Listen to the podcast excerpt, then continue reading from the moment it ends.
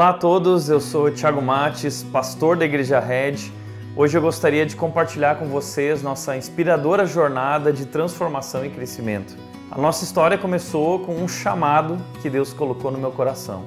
Eu cresci na igreja, mas vivenciei uma experiência frustrante na minha adolescência. Ao tentar levar meus amigos para a igreja, ao invés de aproximá-los de Jesus, a igreja acabou criando mais barreiras. No entanto, essa experiência desconfortante se transformou num incômodo e num questionamento do meu coração. Será que nós podemos criar uma igreja diferente? Em 2012, após pastorear jovens por 11 anos, reunimos um pequeno grupo de 30 pessoas em uma simples garagem. Estávamos em Indaiatuba, uma cidade já repleta de igrejas, mas nenhuma projetada para alcançar aqueles que não eram da igreja.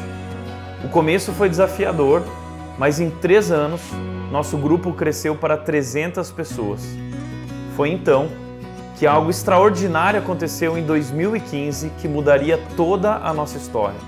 Foi nesse ano que eu descobri a visão da North Point Community Church e decidi conhecê-la mais de perto.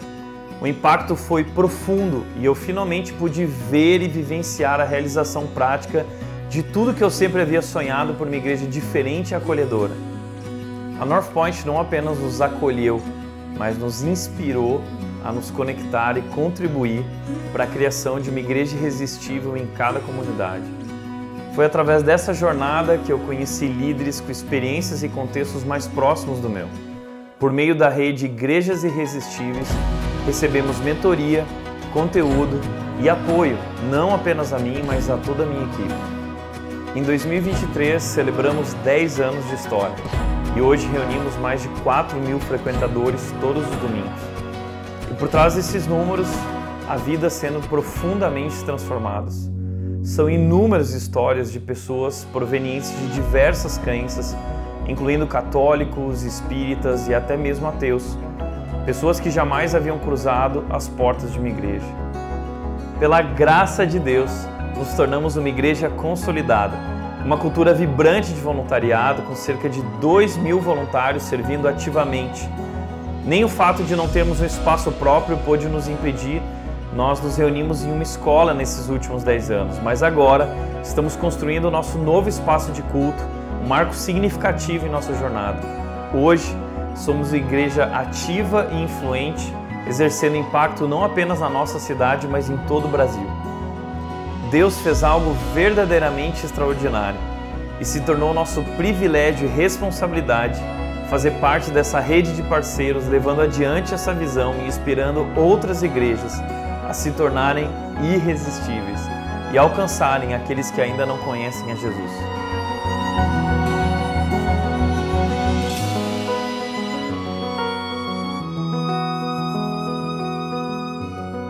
Palavras não podem expressar a profunda gratidão que sentimos em nossos corações pela rede Igrejas Irresistíveis. Se você também sonha em construir uma igreja diferente e acolhedora, tornar-se um parceiro pode ser o caminho para realizar essa missão.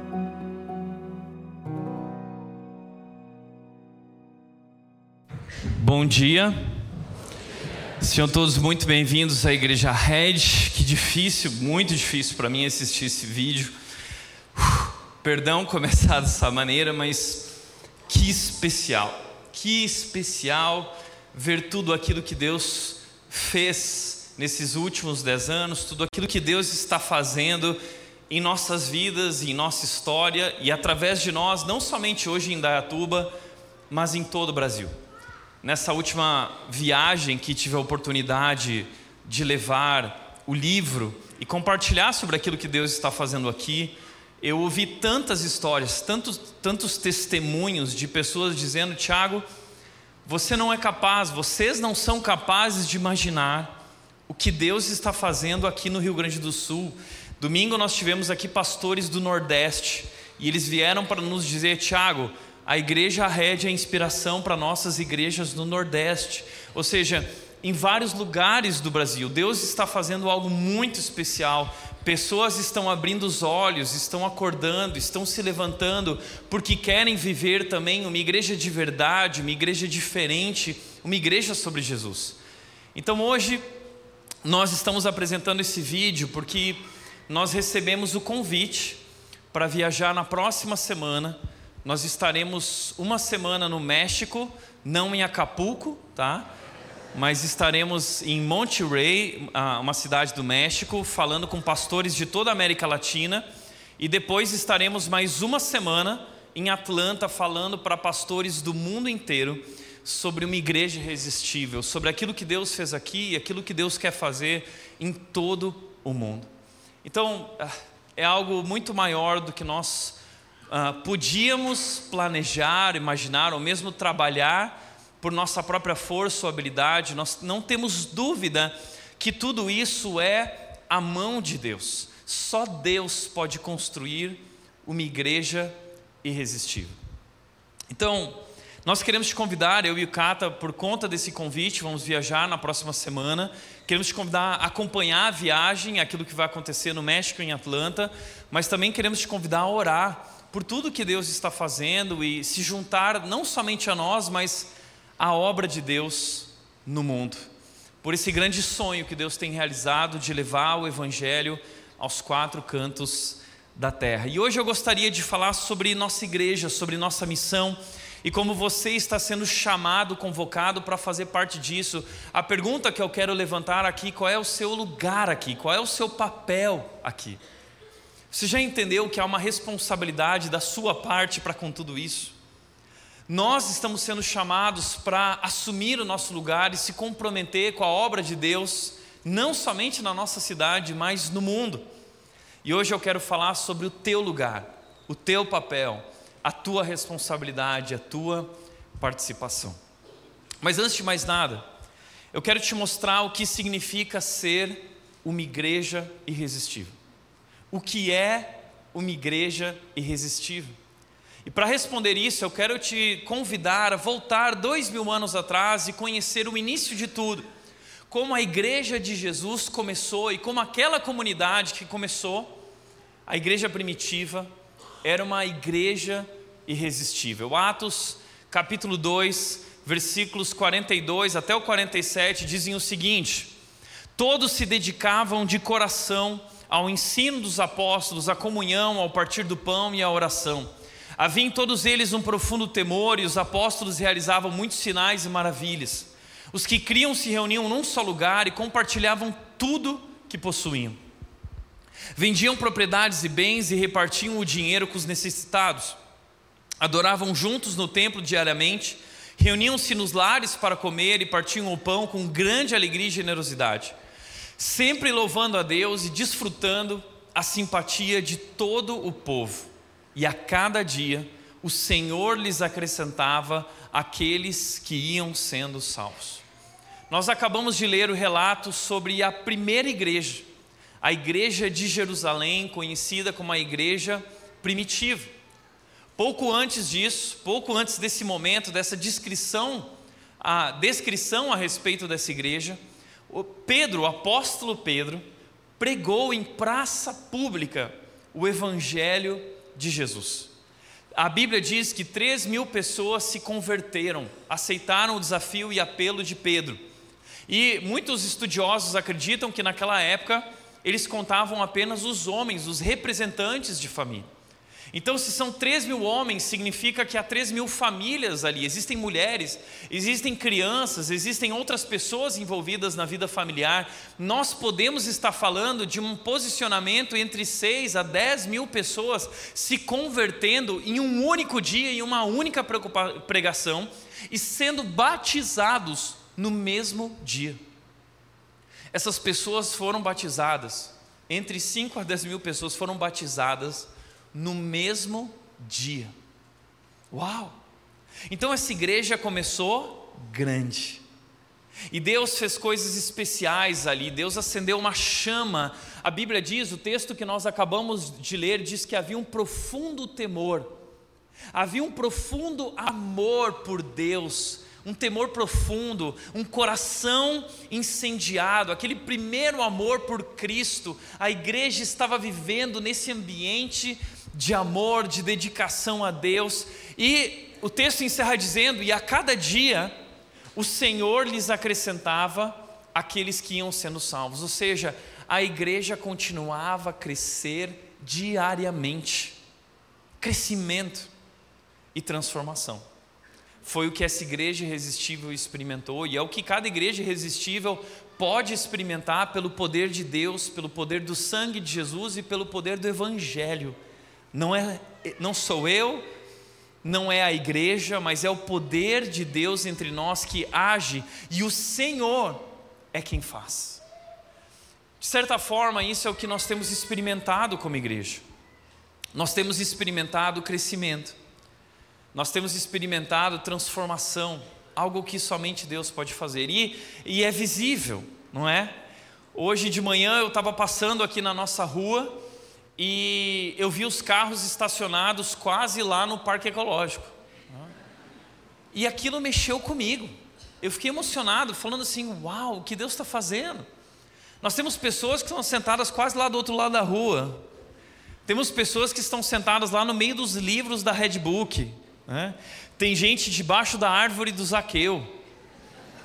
Então é muito legal ver o que Deus está fazendo entre nós. E são três cultos. Nós temos ainda o culto da tarde, o culto da noite.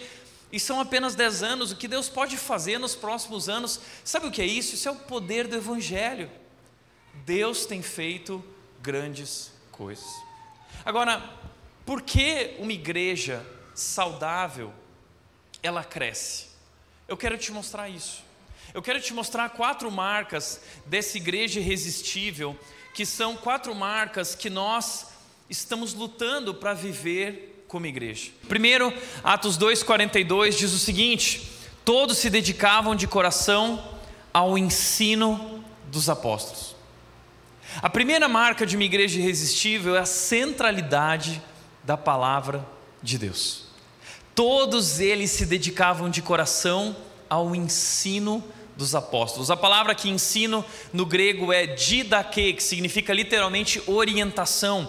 Então os apóstolos começaram a pregar e orientar as palavras, a, a, a, orientar as pessoas de acordo com a vontade de Deus, de acordo com a palavra de Deus, de acordo com esse novo momento que agora estava surgindo a partir da morte e ressurreição de Jesus, a nova aliança.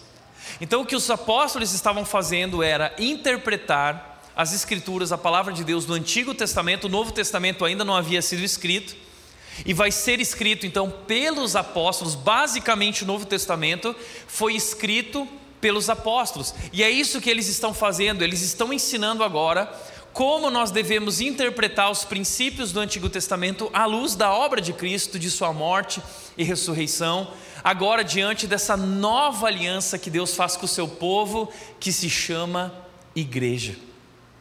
Seu povo sobre a terra, sua família. Nós somos a igreja de Jesus. E Deus deixou para nós uma fonte de sabedoria que é a sua palavra. A igreja tem como fundamento a palavra de Deus. E nós, como igreja, desde o começo, decidimos ter como fundamento também a palavra de Deus. Apresentando a palavra de Deus através dessa lente de Cristo Jesus, de Sua obra na cruz, Sua morte e Sua ressurreição. É o que nós estamos fazendo aqui. E nós não abrimos mão disso. Desde o começo, nós decidimos ser uma igreja bíblica. Por quê? primeiro lugar, porque nós cremos que a palavra de Deus é a verdade. Estamos vivendo um tempo hoje chamado de pluralismo, onde não existem mais verdades absolutas. Cada um tem a sua verdade. Cada um acredita naquilo que quiser, naquilo que agrada a si mesmo. Então, o clichê, o jargão do nosso período é: não existe certo ou errado, existe o que é bom para você. Mas nós cremos que existe o que é certo e o que é errado. E onde nós encontramos esse critério que define o que é certo e errado? A palavra de Deus. A palavra de Deus nos apresenta o que significa ser um ser humano, qual é nosso propósito de vida e de existência, porque nós somos criados. A Bíblia apresenta o que significa casamento, a Bíblia apresenta o que é família, a, Bíblia apresenta uh, o que são os gêneros, o que é a orientação sexual de acordo com o Criador. Então, nós não podemos nos render aos modismos ou aos achismos do nosso tempo, não podemos nos amoldar à nossa cultura, mas nós precisamos renovar a nossa mente de acordo com a vontade de Deus, de acordo com a palavra de Deus. A palavra de Deus é a verdade. Mas nós estamos vivendo um momento em que o mundo odeia a verdade. É claro, o mundo odeia a Bíblia porque a Bíblia contém a verdade. Estamos vivendo um tempo em que as igrejas abandonaram a centralidade da palavra de Deus e estão pregando outras coisas. Estão pregando um evangelho açucarado, suavizado, relativizado, que não é mais evangelho, é um pseudo-evangelho. Estão pregando autoajuda, estão pregando prosperidade, estão colocando o homem no centro ao invés de colocar Cristo no centro. Já ouviu aquele papo? Você é o centro do coração de Deus. Não, você não é o centro do universo, você não é o centro do coração. O centro é Jesus Cristo. Todas as coisas foram criadas por Ele para Ele e só encontram sentido nele. Então, esse é o evangelho que nós pregamos, onde nós não somos especiais, nós somos pecadores, somos miseráveis, mas somos alvos do amor maravilhoso e misericordioso de Deus que transformou, que nos recebeu, que nos acolheu, mas que nos lavou, que nos purificou e que tem transformado as nossas vidas. É esse evangelho que nós cremos e pregamos, porém, Muitas igrejas abrem mão da palavra de Deus como verdade porque a Bíblia confronta. Então as pessoas preferem pregar aquilo que agrada os ouvidos, aquilo que dá ibope, aquilo que chama a gente, porque ninguém quer ser hoje de fato confrontado. A gente quer ser a, a, amaciado, a gente quer ser massageado no nosso ego. Só que aqui nós não somos. A, a, essa, a rede não existe para massagear o teu ego, ela existe para confrontar o teu coração com a palavra de Deus. E nós decidimos não ser uma igreja politicamente correta, nós decidimos ser uma igreja biblicamente precisa. Tá bom? Por isso, como disse Paulo em 2 Timóteo 4,2, ele disse para o jovem pastor Timóteo: pregue a palavra. O segredo da igreja, o poder da igreja que faz, ó, tudo que nós estamos vivendo como igreja está fundamentado na palavra de Deus. Nós decidimos pregar a palavra. E como Paulo disse, esteja preparado, quer a ocasião seja favorável, quer não. Pergunta: estamos vivendo um momento favorável para pregar a palavra de Deus no nosso país? De maneira nenhuma. Nós vamos parar de pregar a verdade e a palavra de Deus? De maneira nenhuma. Isso significa que nós podemos ser perseguidos. Isso significa que nós podemos até ser presos por aquilo que nós vamos pregar aqui nesse púlpito, de acordo com a palavra de Deus. Estamos comprometidos com a palavra, de tal forma que já chamamos o advogado e o escritório dele para nos cercar juridicamente pelo que vem pela frente. Nós cremos que vem um período difícil. Nós cremos que vem um período de perseguição, isso vai nos abalar, nós vamos mudar o discurso, nós vamos suavizar a palavra de Deus de maneira nenhuma, nós vamos pagar o preço por isso, alegres de ser perseguidos, porque esse é o nosso chamado.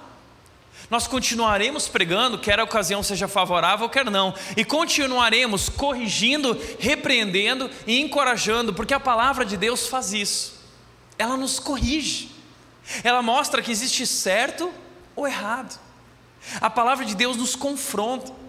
Não há como nós lermos a palavra de Deus e não, e não, não sermos confrontados. Já teve essa experiência de ler a palavra de Deus e parece que a palavra de Deus está te esbofeteando? Você já teve essa sensação de estar aqui na rede e parece que você saiu daqui tomando muita pancada? Não sou eu, é a palavra de Deus. Eu sempre digo o seguinte: não fica chateado comigo, não faz biquinho para o pastor Tiago. É a palavra de Deus. Nosso compromisso é pregar a palavra com paciência e bom ensino. Mas Paulo também disse: pois virá o tempo em que as pessoas já não escutarão o ensino verdadeiro. As pessoas não vão querer escutar.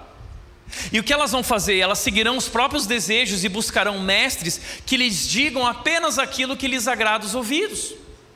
As pessoas hoje estão procurando pessoas que digam o que elas querem ouvir. E elas não querem ouvir a verdade, porque a verdade nos confronta. A verdade muitas vezes ofende. A Bíblia nos ofende gentilmente e nos convida e capacita para viver uma nova vida em Cristo Jesus. Por isso, meu papel como pastor, muitas vezes, que é extremamente difícil, porque o meu papel aqui é ofender as pessoas com a palavra de Deus, mas mostrar para elas que a graça de Jesus nos acolhe e nos transforma interiormente numa transformação com a presença do Espírito de Deus em nós, se nós vivermos esse arrependimento genuíno dos nossos pecados. Mas hoje, as pessoas estão procurando mestres que falem aquilo que elas querem ouvir. Nós decidimos pregar a palavra de Deus. Porque nós cremos que a palavra de Deus, ou como disse o Tom Heiner no seu livro Igreja Essencial, suavizar ou relativizar a Bíblia não é a resposta para alcançar uma geração mais jovem para Cristo, uma nova geração. Eles não querem ser poupados das duras verdades espirituais. Então eu tenho dito isso: doses açucaradas de cristianismo vão destruir a sua vida, o seu casamento, a sua família e a sua igreja. Nós não devemos é, fugir das duras verdades espirituais. Nós precisamos corrigir, nós precisamos buscar a Deus e permitir que o Espírito de Deus opere essa transformação no nosso coração. Porque nós cremos que a palavra de Deus é poderosa e transformadora. Hebreus 4,12 diz que a palavra de Deus é viva e poderosa. Ou seja, isso significa, eu aprendi muito cedo, que a, a palavra de Deus por si mesma é quem opera a transformação e tem poder. A Bíblia diz que a palavra de Deus nunca volta vazia. Então eu aprendi o seguinte: o meu papel como pastor não é trazer uma, uma pregação incrível todo domingo. Eu sei que muitas vezes as pessoas têm essa expectativa. Não, hoje eu quero ouvir uma palavra incrível, eu quero que meu pelo arrepie, eu quero, eu quero chorar, eu quero pelo arrepiado, né? eu quero aqui ficar emocionado. Esse não é meu papel. O meu papel é pregar a palavra. Eu aprendi que muitas vezes a pregação não vai ser tão incrível assim. Por isso nós sempre fazemos questão de pregar a palavra. Porque se a pregação não for tão incrível, a palavra de Deus vai fazer a obra de operar na sua vida essa transformação. É a palavra de Deus quem opera e o foco é transformação. O foco não é pelo arrepiado. Você já entendeu isso? A nossa igreja não existe para criar arrepio, ela existe para conduzir você a uma transformação profunda em Cristo Jesus. Então a tua expectativa aqui não deve ser assim, nossa, hoje eu quero ser impactado, hoje eu quero, sabe, que Deus me emocione. Mas isso está gerando transformação na sua vida. Não é sobre arrepios, é sobre transformação. Deus quer transformar a sua vida e a minha vida. Ele está transformando, você está crescendo na sua fé, você está se tornando mais parecido com Jesus, você está colocando em prática tudo aquilo que você tem ouvido e aprendido aqui através da palavra de Deus. Mas também Paulo diz que nós precisamos corrigir, repreender, encorajar com paciência e bom ensino. Porque existe um ensino que não é bom. Existe um ensino que, por exemplo, é, não respeita o texto bíblico, o contexto. Existem hoje pastores e líderes pregando mentiras, pregando inverdades, destruindo, manipulando pessoas e manipulando o próprio texto bíblico para falar aquilo que eles querem que ela diga e não de fato aquilo que ela diz. Então nós cremos que uma igreja saudável e irresistível, ela também tem uma liderança qualificada, apta para ensinar. A Bíblia diz isso que o líder ele precisa ser apto, ele, ele precisa saber manusear bem a palavra de Deus, porque há um perigo. Se o líder não souber manusear bem a palavra de Deus, ele pode usar a palavra de Deus como instrumento para praticar o mal, e muitos homens fazem isso. Portanto, essa liderança que temos aqui é uma liderança qualificada que recebeu o chamado, que foi se preparar, estudou teologia. Nossos pastores são pastores teólogos e não achólogos, ok? Pastores que estudaram grego, estudaram hebraico, estudaram Antigo Testamento e Novo Testamento para ter a certeza e o compromisso de extrair da palavra de Deus aquilo que Deus quer dizer. O nosso papel é fazer essa ponte daquilo que a Bíblia dizia para aquele povo, para aquela época, e hoje, dois mil anos depois, o que ela quer dizer para nós e ajudar as pessoas a aplicarem isso em suas vidas cotidianas, na prática, ah, de acordo com os seus próprios desafios de fé. Então, existe uma liderança qualificada que foi testada, que foi provada pela Convenção Batista, que passou por concílio, que passou por ordenação, e todos os outros pastores que ainda não passaram irão passar também. Não é uma igreja de moleque, é uma igreja de pastores de fato qualificados e preparados para ensinar a palavra de Deus. E quarto e último lugar, a centralidade da palavra de Deus se revela no ensino bíblico. também realizado de forma criativa e contemporânea. Por quê? A essência é imutável, mas a forma como nós pregamos precisa ser ah, de uma maneira contemporânea para que as pessoas do nosso tempo e da nossa geração possam compreender.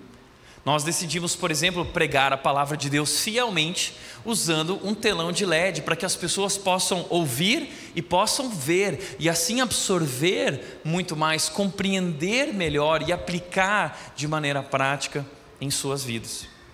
Então, por exemplo, ah, nós temos o desafio de alcançar muitas gerações. Nós somos uma igreja não para jovens, nós somos uma igreja multigeracional. Nós temos todas as gerações representadas aqui. Nós temos Baby Boomer, a turma que nasceu entre 45 e 64, temos a geração X, temos a geração Y, que é a minha geração, entre 80 e 94. Nós temos a geração Z, que é a geração Millennial, que é a primeira geração nativa digital. Nós somos a geração analógica que viveu a transição para o digital. Eles nasceram nativos no digital, a geração Millennial são tão diferentes, né? É difícil comunicar para eles. E tem a geração C, que é a geração Covid, né? A geração da Mel, né? Que é uma geração também extremamente desafiador. Como nós podemos, como igreja, alcançar e se comunicar e traduzir a fé para cada uma dessas gerações? É um desafio. Agora, olha que interessante. Aqui na rede ah, nós temos a história da Dona Isabel, infelizmente já falecida, mas pela graça de Deus, ela veio conhecer a Red através da sua família e ela tomou uma decisão por Cristo aos 102 anos de idade, aos 53 do segundo tempo, pela graça de Deus. Né? Se rendeu a Cristo Jesus porque ela entendeu pela primeira vez o Evangelho. Agora, ela é da geração M. Talvez você fale assim, mas cadê a geração M? Você não falou, tia, porque a geração M é mais antiga, é a geração Matusalém. Ah? Matusalém, para quem não é cristão aí ou quem não conhece, é foi o homem mais velho da Bíblia, tá? Ah, João, geração Z, agora deve estar com 9, 10 anos, campeão de tênis paulista, vice-campeão brasileiro. Ó, o João deve estar aí, a família dele deve estar aí. Mas o João tem uma história incrível, porque ele, quando vai para os campeonatos e para os treinos, os pais contaram que ele vai ouvindo as pregações no caminho uma hora e depois ele quer ouvir de novo, porque ele adora ouvir as pregações. Isso é um milagre, só Deus pode fazer isso. Né? Mas uma igreja que alcança uma, uma senhora de 102 anos e uma criança de 8 anos, qual é o segredo para isso? O segredo é aquilo que John Stott diz. A igreja de cada geração deve procurar traduzir a fé para o idioma contemporâneo, a fim de relacionar a mensagem imutável com o mundo em mudanças. Mas a tradução é uma interpretação da mesma mensagem numa outra linguagem, não se trata de uma nova composição.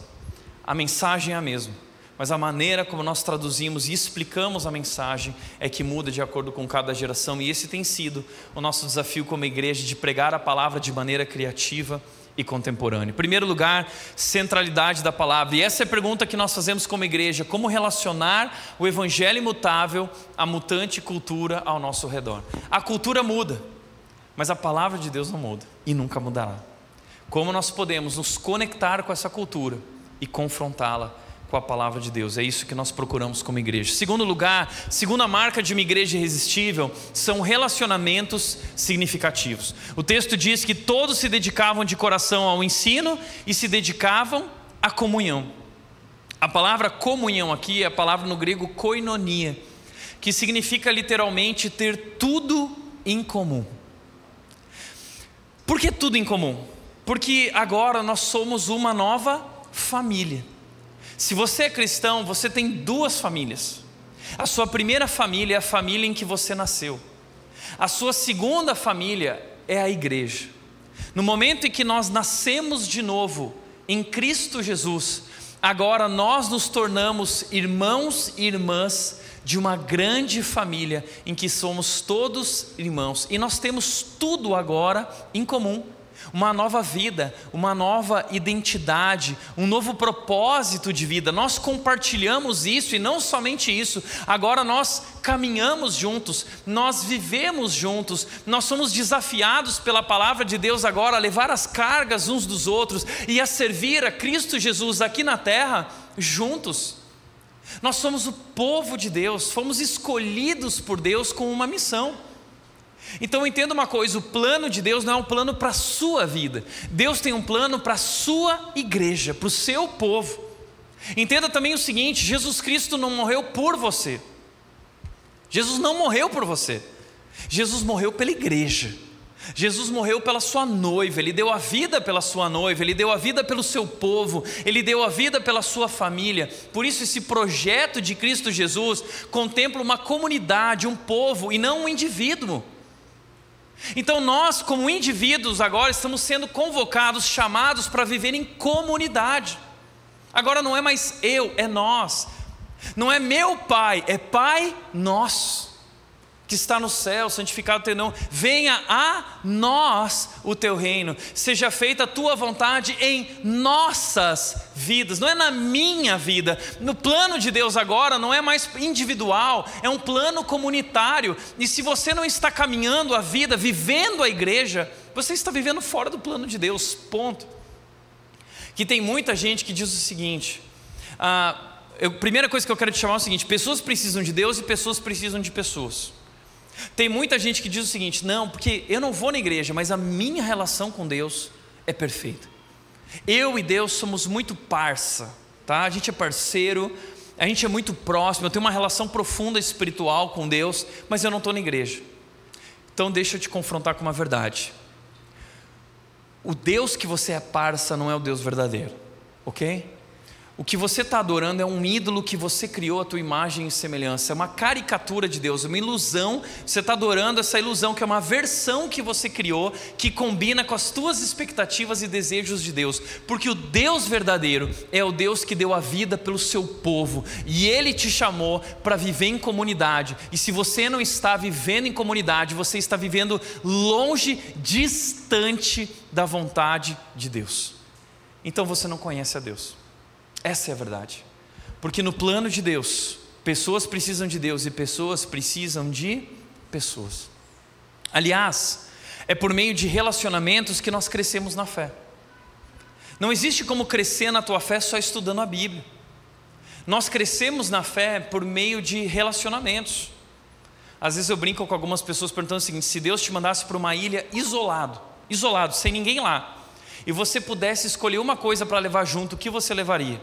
Aí tem uns espirituais que falam assim: ah, eu levaria, eu pediria uma Bíblia para Deus. Ah, você vai estudar a Bíblia lá na ilha, né?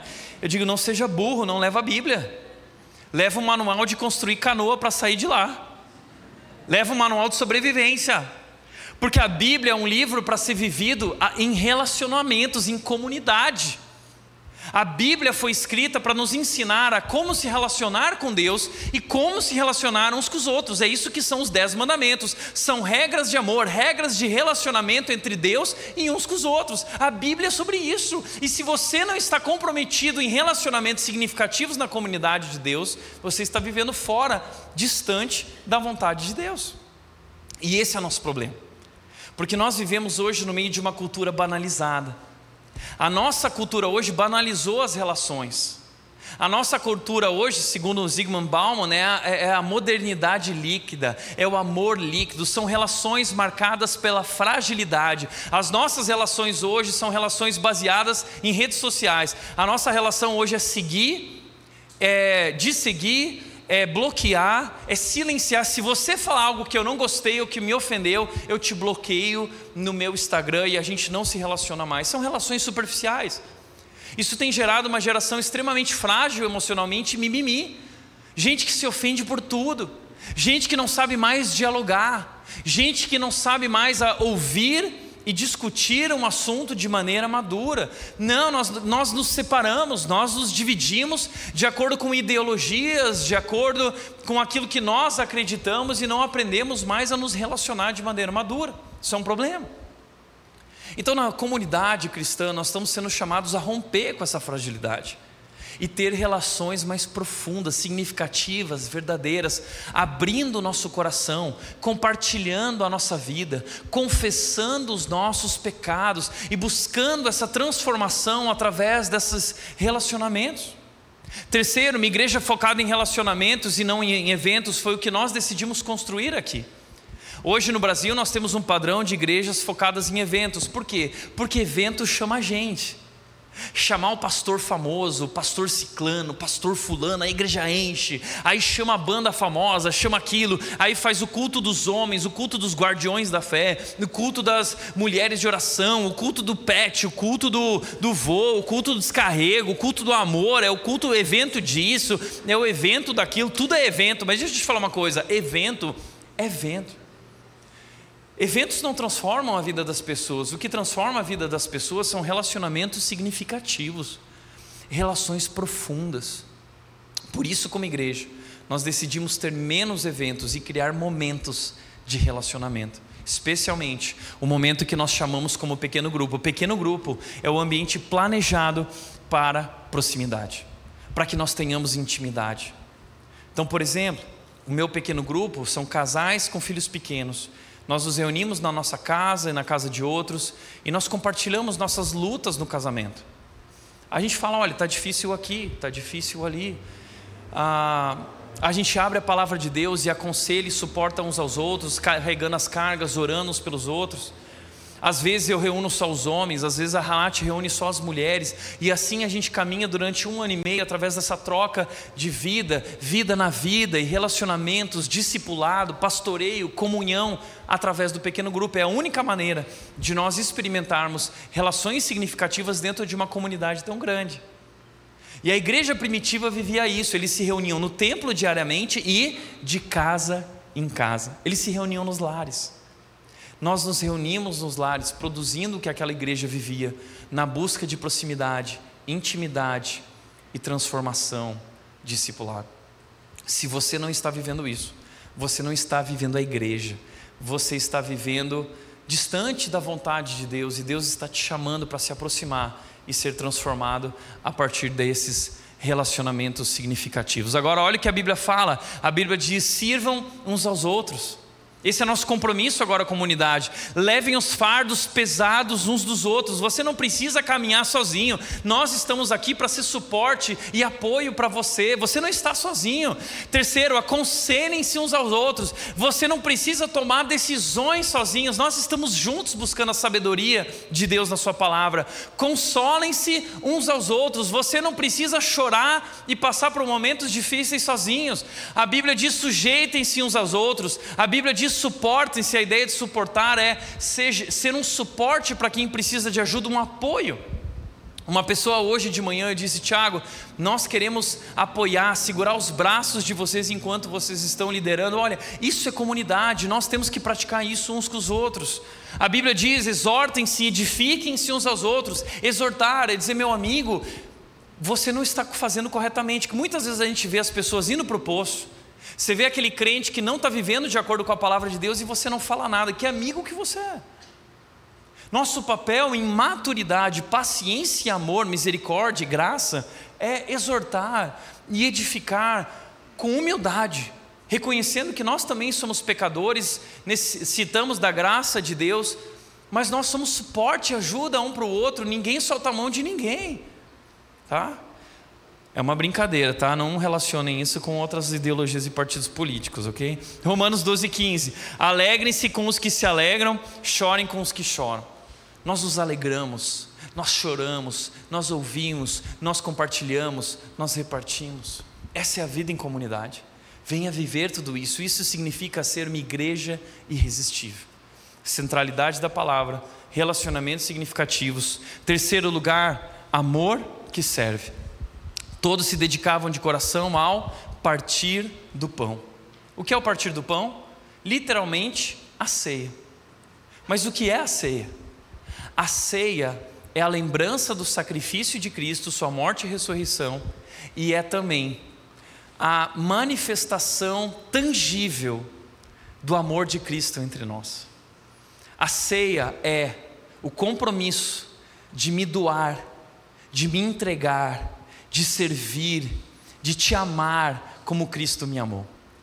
Cristo foi partido na cruz por nós. Cristo se entregou na cruz por nós. E agora nós manifestamos o amor de Cristo em nossas relações, nos doando, nos entregando, nos esvaziando, servindo e se partindo uns pelos outros, partilhando a nossa vida, partilhando o nosso tempo, partilhando nossos recursos para apoiar e para abençoar e edificar uns aos outros. Como disse John Stott, amor é mais serviço do que sentimento. Amor é serviço. Porque para muitas pessoas o amor é algo muito subjetivo. Ai, o amor, é difícil entender o amor. Não, não é difícil entender o amor. O amor é tangível. O amor é o que nós vemos na cruz de Cristo e o amor é aquilo que nós vemos na comunidade de Cristo Jesus. É o amor é um compromisso, o amor é ativo, o amor é consciente, o amor é uma atitude, é o amor que serve. É se doar, por isso que essa igreja vivia, olha o que eles viveram, 44 e 46, o versículo diz: os que criam se reuniam num só lugar e compartilhavam tudo o que possuíam. Vendiam propriedades e bem e repartiam o dinheiro com os necessitados. Adoravam juntos no templo diariamente, reuniam-se nos lares para comer e partiam o pão com grande alegria e generosidade. Veja, compartilhavam, repartiam, partiam, eram generosos, eles estavam se partindo uns pelos outros, eles estavam se doando, eles estavam se esvaziando, eles estavam servindo. É o amor que serve. Como disse Truett Cat, que é o fundador do Chicken Filé, ontem nós tivemos esse encontro incrível com os executivos do Chicken Filé sobre liderança, influência, serviço. E o, o Truett Cat disse: quase todos os momentos de cada dia temos a oportunidade de dar algo a alguém. O nosso tempo, o nosso amor, os nossos recursos. Sempre encontrei mais alegria em dar quando não esperava nada em troca. É o amor que serve, é partir o pão, é partir a minha vida, é partir a mim mesmo para repartir com você aquilo que eu recebi de Cristo Jesus. E gente, eu não sei se você sabe disso, mas nós temos muitas pessoas que aos domingos e durante a semana estão se partindo e estão repartindo, estão compartilhando tudo. Ser igreja é isso. A igreja do Novo Testamento compartilhava tudo. É como uma família. O que é meu é da Nath, o que é da Nath é meu, o que é meu é da Mel. O que é da Mel é meu. Nós somos uma família, nós compartilhamos tudo lá em casa. Assim também é a comunidade cristã. E nós temos pessoas que têm dedicado suas vidas compartilhando seus recursos, compartilhando seu tempo, compartilhando sua força, seus músculos, suas emoções para servir a comunidade, para que vocês possam estar aqui e ouvir a palavra de Deus. Nós temos voluntários que chegam aqui às sete da manhã para montar todo esse espaço, porque isso aqui é uma escola, isso aqui é uma cantina e nós somos agora a igreja Lego, tá? A igreja que monta e desmonta e faz tudo para a glória de Deus. Tá? A gente monta e desmonta essa igreja todo domingo. E tem muita gente que olha assim: nossa, quanto trabalho. Graças a Deus pela vida desses voluntários incríveis, que não são voluntários, são discípulos de Jesus, que estão servindo, obedecendo o chamado de Jesus, para que você possa sentar aqui, curtir um culto bacana e depois voltar para tua casa. Tem gente ralando o dia inteiro, tem gente suando. E, se, e por que, que não sei se, se tenta perceber isso, a turma da logística aqui é tudo uma galera malhada nos músculos. Sabe por quê? Porque os crossfit aí, aí de fora são tudo Nutella, crossfit de verdade é aqui na rede. Tá? E você não vai pagar mensalidade. Então vem fazer crossfit com a gente todo domingo de manhã, todo domingo à noite, ok? Nós também temos a turma do estacionamento, nossos guerreiros que estão servindo no sol e na chuva. Semana passada, como o Cata disse, o Armagedon, o inferno brotou em Dayatuba. E a turma estava lá, passando protetor 80, lá uma galera continuou firme, servindo com excelência, paixão e alegria. A turma do som, que não está lá só apertando um botão, mas está levando pessoas a um relacionamento crescente com Jesus. A mulherada, que tem servido através de várias áreas na igreja, como a área social, através do desapega, o bazar das meninas, que tem sido espetacular aqui na igreja. Nós temos o Roberto Carada, que é um massagista que decidiu dedicar os domingos dele para cuidar dos nossos voluntários. Então ele está lá cuidando, fazendo uma massagem gostosa. Se você quer massagem de graça, vira voluntário. Tá? Nós temos também a turma que serve os nossos voluntários. Nós temos também a turma do Red Kids que prepara teatro, que serve, que se desdobra para servir as crianças e levar as crianças a Jesus. E toda a turma da nova geração, eles trabalham muito. Nós temos também a turma das Libras levando a mensagem de Jesus aos surdos. Eles estão aqui. Uma salva de palmas para eles, ok? É assim, ó, gente. Todo mundo fazendo assim, ó.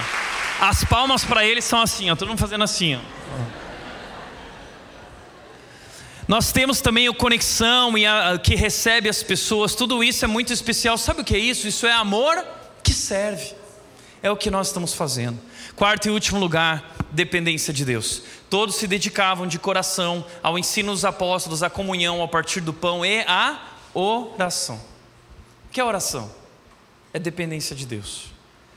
Nós dependemos completamente de Deus, nós não somos capazes de fazer essa obra, essa obra é muito maior do que a nossa capacidade de realizá-la. Então, em tudo, desde o começo da nossa história, nós buscamos a Deus, nós dependemos de Deus. A transformação é Deus quem opera. E o que nós fazemos é pregar a palavra, nos aproximar em nossas relações e servir uns aos outros. E o Espírito atua sobre nossas vidas.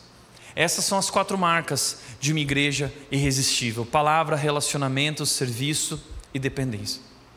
O resultado disso é aquilo que o texto diz, Atos 2,47, na versão da mensagem diz: O povo da cidade apreciava o que via a comunidade, a cidade ao redor olhava para aquela igreja e dizia: Uau, não é especial isso? É muito especial. Mas é uma grande responsabilidade também. Você está vivendo, você tem sido um testemunho daquilo que Deus está fazendo aqui na tua família, no teu bairro, no teu condomínio, na tua casa, na tua empresa, na tua academia. Você tem sido um testemunho. As pessoas podem olhar para a sua vida e dizer: Uau, o que Deus está fazendo lá é incrível. Porque a maior propaganda de uma igreja são vidas transformadas. Sabe qual é a nossa estratégia de marketing? É você. A transformação que Cristo está operando na tua vida é a nossa estratégia de marketing. Para que as pessoas olhem para a tua vida e digam: Uau, o que Deus está fazendo na vida dele, o que Deus está fazendo na vida dela é especial. Então toma cuidado como você age no trânsito. Tá? Toma cuidado como você age nas redes sociais, porque algum tempo atrás uma pessoa me mandou uma foto dizendo: Tiago, olha aqui, tem uma voluntária usando a camiseta da Red no Tinder. E eu perguntei para ele: o que, que você estava fazendo lá no Tinder também? Seu, seu miserável. Tiro, tira a trave do teu olho, né? Mas, gente, em primeiro lugar, não usa a camiseta da Red no Tinder, tá? nem no TikTok para ficar fazendo dancinha, tá? Aliás, sai do Tinder, tá? Vem viver relações significativas aqui, encontrar o teu varão, a tua varoa no lugar certo, tá? Cuidado, ok? Então, responsabilidade. Todos os dias o número deles aumentava, a igreja ia crescendo, é uma igreja que cresce. Isso é um sinal de que Deus está ali agindo, transformando. Havia transformação na vida dessas pessoas. Deus acrescentava os que iam sendo salvos. Deus fazia essa obra e como era maravilhoso ver o que Deus estava fazendo. Ontem, uma pessoa que eu trouxe para a igreja, ah, eu conheci na academia e trouxe essa pessoa para a igreja. Ele disse: Tiago, eu vou me batizar junto com a minha esposa, nós estamos muito felizes. Eu disse: Uau, vamos comemorar. Essa semana a gente vai comemorar. Tá? É... E tem alguns projetos, eu não posso contar quais são, porque essas pessoas talvez estão aqui ou não, mas alguns projetos evangelísticos no meio de não cristãos na nossa cidade, sendo vivendo intencionalmente para compartilhar o amor de Jesus. É isso que Deus está nos chamando para nós vivemos como comunidade, porque tudo isso é sobre Jesus e sobre levar pessoas a um relacionamento crescente com Jesus. Agora, olha isso, deixa eu te mostrar isso. As quatro marcas de uma igreja irresistível: a palavra, relacionamento, serviço e dependência de Deus. São as quatro marcas que nós buscamos. E são as quatro marcas sobre a qual a nossa igreja foi construída, ok? Culto, serviço e PG. A palavra de Deus é pregada aqui no culto todos os domingos, o nosso Didaquê. A coinonia acontece nos pequenos grupos e o amor que serve acontece em todos os nossos ambientes também, e tudo isso na dependência de Deus. Agora você entende por que, a rede é como ela é, ela está baseada nas quatro marcas da igreja primitiva. E nós queremos te convidar a viver esse processo para ser transformado por Deus. Essa é a história da nossa igreja, uma igreja bíblica uma igreja contemporânea, uma igreja simples, uma igreja irresistível. Agora, o texto diz que o segredo dessa igreja é que todos se dedicavam de coração. Todos. Não era um, não era liderança, eram todos. De coração. Eles se dedicavam, e a palavra no grego, se não me engano, é protrascorné, uma coisa assim, tá? Que, que é a ideia de se desdobrar desdobrar, eles se desdobravam na palavra, eles se desdobravam nos relacionamentos, eles, des, eles se dedicavam de coração. Deixa eu te fazer uma pergunta. Você tem se dedicado de coração? Você se comprometeu com essa comunidade? Você assumiu o teu lugar? Você tem assumido a tua responsabilidade?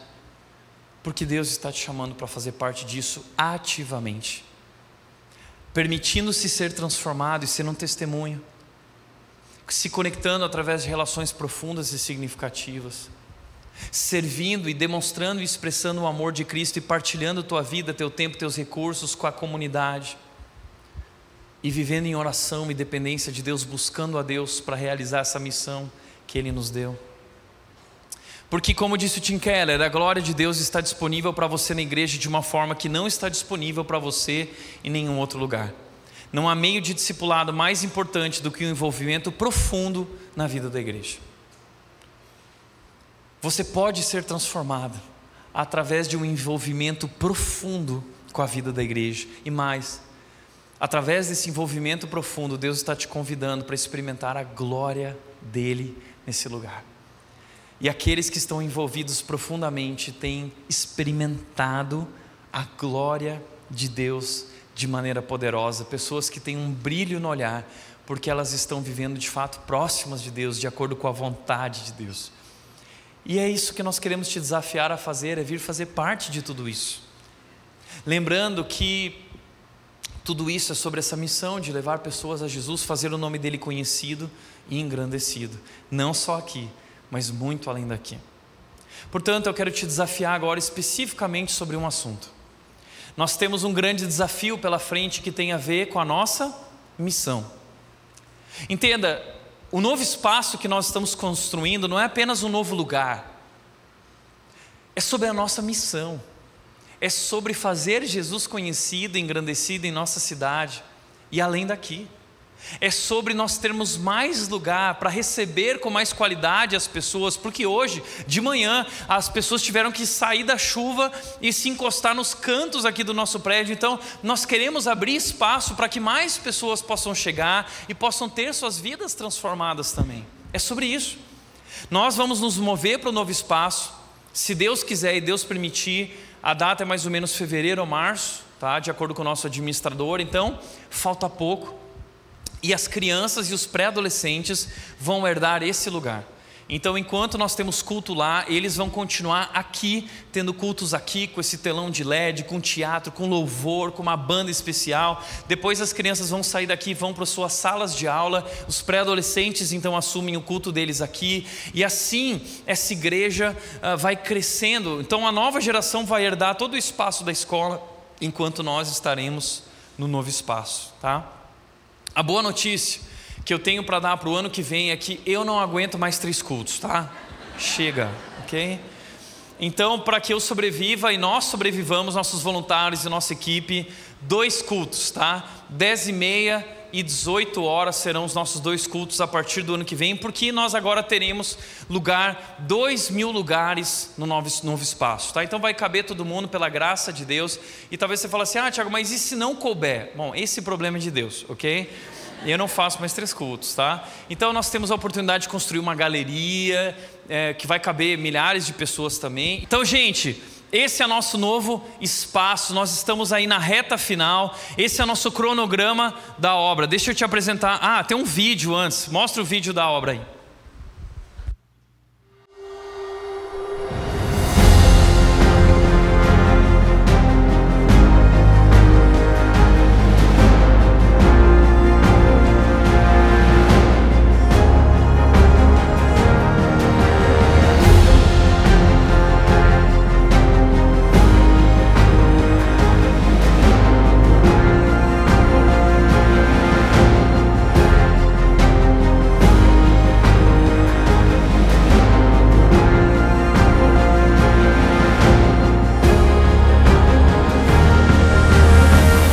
Thiago de Oliveira, sou engenheiro civil, responsável pela obra da rede.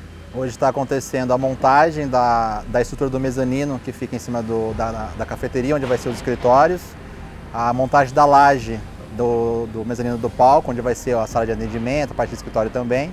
Tá, início da terraplanagem para a gente começar a preparar fazer o, o piso. Está acontecendo também a hidráulica, né? a hidráulica tá, já, já iniciou também. Cada dia tem uma, uma número de pessoas. Hoje, no mínimo, temos aqui de 10 a 12 pessoas diariamente trabalhando. Né? Tem dias pontuais, por exemplo, hoje tem um pouco mais, está em termos de 15, 16 pessoas, porque está montando a estrutura. Né? Depois que monta a estrutura, esse número, esse número cai, porque depois o, o, processo depende de um pouco menos pessoas, montagem de laje, por exemplo. O salão inteiro ele tem 2.900 metros quadrados, né? só que dentro da, do, do, salão principal a gente tem 1.600 metros né, de piso. O nosso palco é muito grande, nosso palco tem 223 metros quadrados. Então assim, é uma obra muito grande, nosso pé direito é 10 metros de altura, né?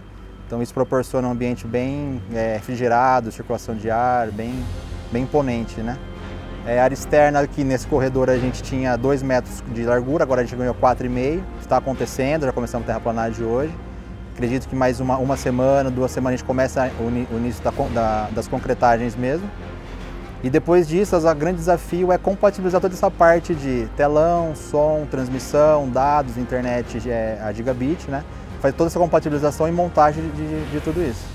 Isso é um grande desafio porque são muitas coisas envolvidas, né? Mas, cara, tá caminhando tudo, Deus tá na direção disso aí que tá ficando top.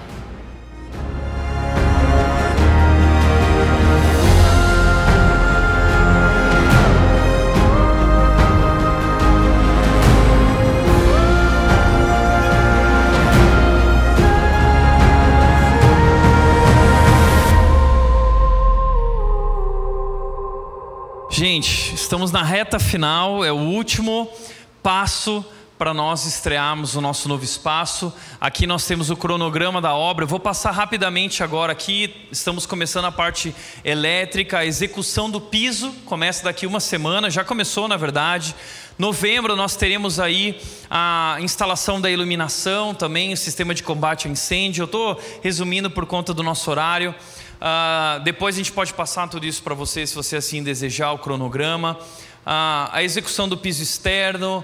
Uh, teremos aí em janeiro a parte da o início da pintura, a finalização elétrica. E em fevereiro teremos aí a instalação da central de ar condicionado, instalação dos equipamentos de som, de LED. E olha que legal, nós teremos ar condicionado central. Você tem ideia do que é isso? Ah? É muito caro e a gente vai instalar sem dinheiro. Não temos dinheiro, ok? É pela fé, tá? Estamos instalando o ar condicionado. Deus vai abençoar aí, se Deus quiser. Agora deixa eu te pedir uma coisa. Ah, eu quero te pedir mais um pouco de tempo, porque eu quero te apresentar os nossos tesoureiros. Eles querem fazer um desafio para a nossa igreja. Ah, nós não costumamos falar sobre dinheiro aqui na rede, a gente nunca fala sobre isso, mas Estamos diante do nosso grande desafio, o último desafio da obra, e se você veio hoje aqui, você veio no dia errado, tá? Deus te abençoe, ok? É brincadeira, gente, fica muito à vontade aí, isso aqui é para os nossos membros, e nós temos uma diretoria, nós temos tesouraria, temos conselho fiscal, temos uma assembleia que aprova essas pessoas e temos transparência financeira. Então, em prol da em nome da transparência financeira, nós queremos agora apresentar para a igreja como andam as nossas finanças e o que ainda falta para esse grande desafio que nós temos juntos. E no final, eu volto para nós orarmos juntos para esse grande desafio. Então, Dudu e Vinícius, por favor. Gente, uma salva de palmas para os nossos tesoureiros, homens corajosos. Fala pessoal, boa noite, tudo bem? Noite, eu sou o Dudu, sou um dos tesoureiros aqui da Igreja Red. Boa noite, eu sou o Vinícius, também sirvo aqui na tesouraria, na Igreja Red. E hoje eu estou aqui, nós estamos aqui por dois motivos. O primeiro motivo tem a ver com gratidão. Eu queria agradecer pessoalmente a vocês, e eu vou mostrar isso através de alguns números ao longo dessa, dessa apresentação. E, gente, uh, chegamos numa hora crucial, que é a hora do desafio, que a gente quer compartilhar com vocês, quer dividir essa responsabilidade com a nossa comunidade. E eu queria explicar um pouquinho melhor do que eu estou falando. É, como o Thiago disse, ele não está mentindo, a gente não tem dinheiro para pagar o ar-condicionado. Então a gente tem negociado essa questão do ar-condicionado central com o proprietário ali do nosso novo espaço, que é o Deco, e considerando que ele pague esse ar-condicionado, as negociações estão avançadas, a gente ainda precisa levantar 5,2 milhões de reais. E o que a gente tem em caixa hoje? 3,5. Então a gente tem um desafio para assumir até o final de dezembro para a gente conseguir estrear o nosso novo espaço no começo do ano que vem. A gente precisa levantar como igreja 1,7 milhões de reais. E eu sei que parece um número muito alto, e não só parece, é um número altíssimo. Realmente é um valor bem alto que a gente precisa levantar. Só que se a gente somar forças e a gente dividir essa carga entre todos, esse valor não é tão alto assim. Se a gente considerar que a gente tem hoje 2 mil, 3 mil, 4 mil frequentadores, se a gente dividir esse número pelo menos por 2 mil, para a gente ter uma noção, ele vai ficar em torno de 750 a 800 reais por pessoa em mais, em mais ou menos três meses. E, e eu sei que eu estou falando com três públicos hoje, e eu queria dar uma mensagem mais direcionada para cada público. O primeiro público são os nossos visitantes, e são pessoas que estão passando por um momento difícil financeiramente. E eu queria falar algo para vocês. Não fiquem nem tristes e nem constrangidos se vocês não puderem participar. É, Deus conhece o coração, Deus conhece a situação de vocês. E não fiquem constrangidos por não poder participar desse momento, a gente entende completamente. O segundo público é aquele público que mensalmente já contribui com a nossa obra, que a gente estima que é em torno de 30%. Então, por todos os cálculos que a gente já fez, a gente chegou a uma conclusão que 30% das pessoas que são alimentadas espiritualmente por nossa igreja são aqueles que contribuem mensalmente com a nossa obra. E para vocês, eu queria lançar um desafio.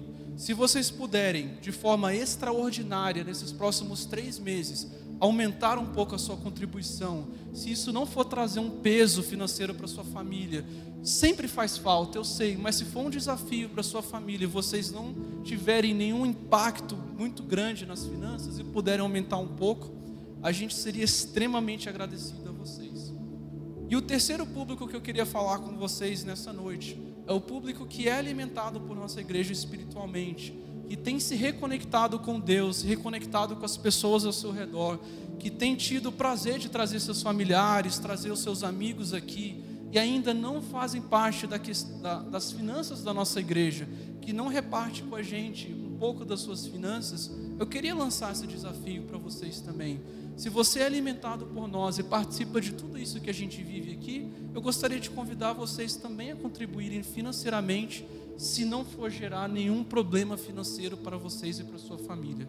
Tá bom? Se vocês têm essa condição, se tem essa margem no orçamento familiar, mesmo que seja um sacrifício, mas se vocês puderem participar, eu seria imensamente agradecido e todos nós isso demonstra que vocês realmente entenderam o tamanho do sacrifício de Jesus e aquilo que vocês estão recebendo vão poder repartir com outros também que serão é, acrescidos à nossa igreja, que vão poder participar do novo espaço, serão batizados, irão conhecer Jesus, assim como vocês também foram e estão sendo também.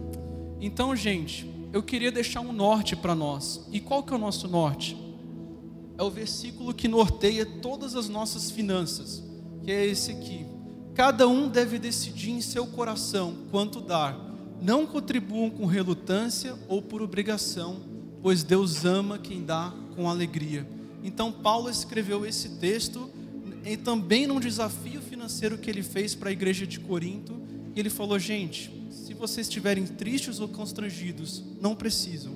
Mas se vocês querem participar do que a igreja de Jerusalém está vivendo, se vocês querem participar do que a Igreja Red está vivendo, Deus ama quem dá com alegria. Novamente, muito obrigado a todos. Um prazer estar aqui com vocês. Uma salva de palmas para os nossos tesoureiros. Obrigado, Dudu. Obrigado, Dudu, Vini. Obrigado. Talvez você olhe para isso e diz: será que vai dar?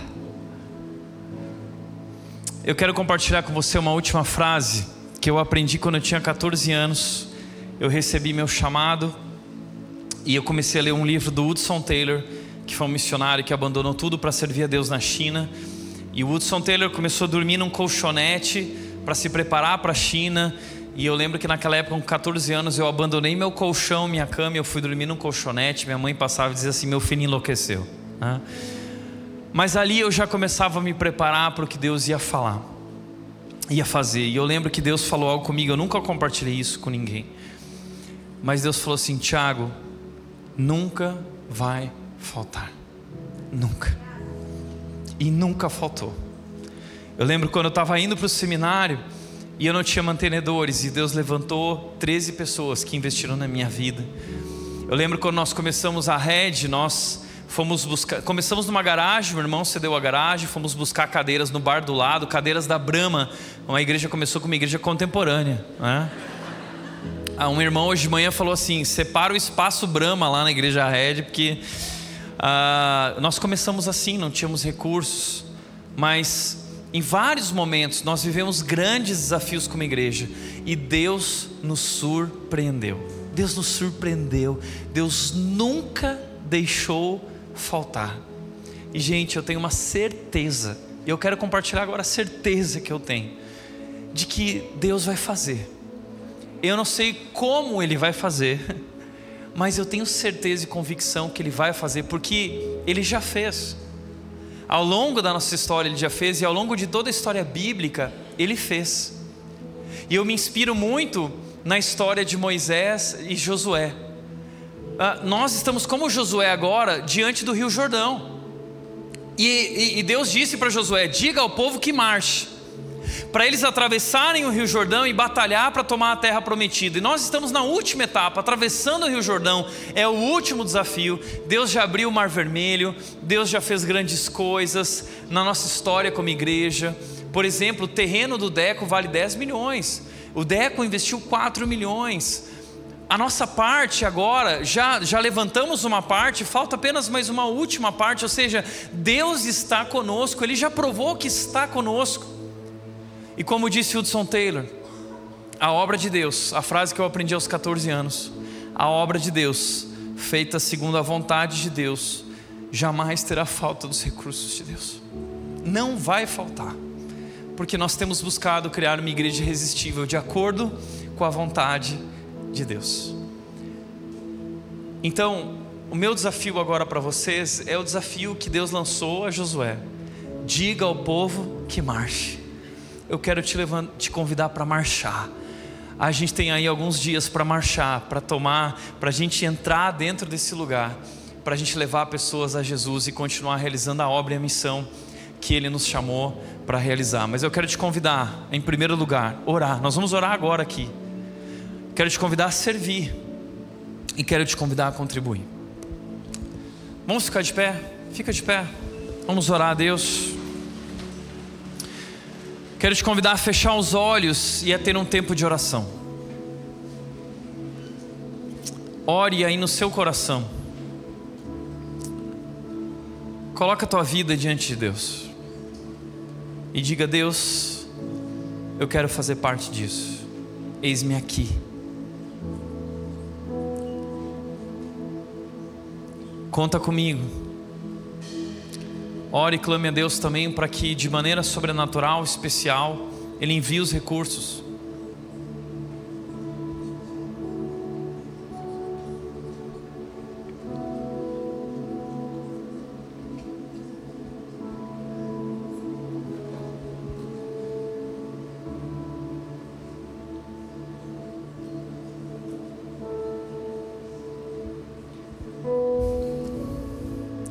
Nós queremos te agradecer pela tua obra em nossas vidas, pelas grandes coisas que o Senhor tem feito aqui em nós, entre nós, a partir de nós, apesar de quem nós somos.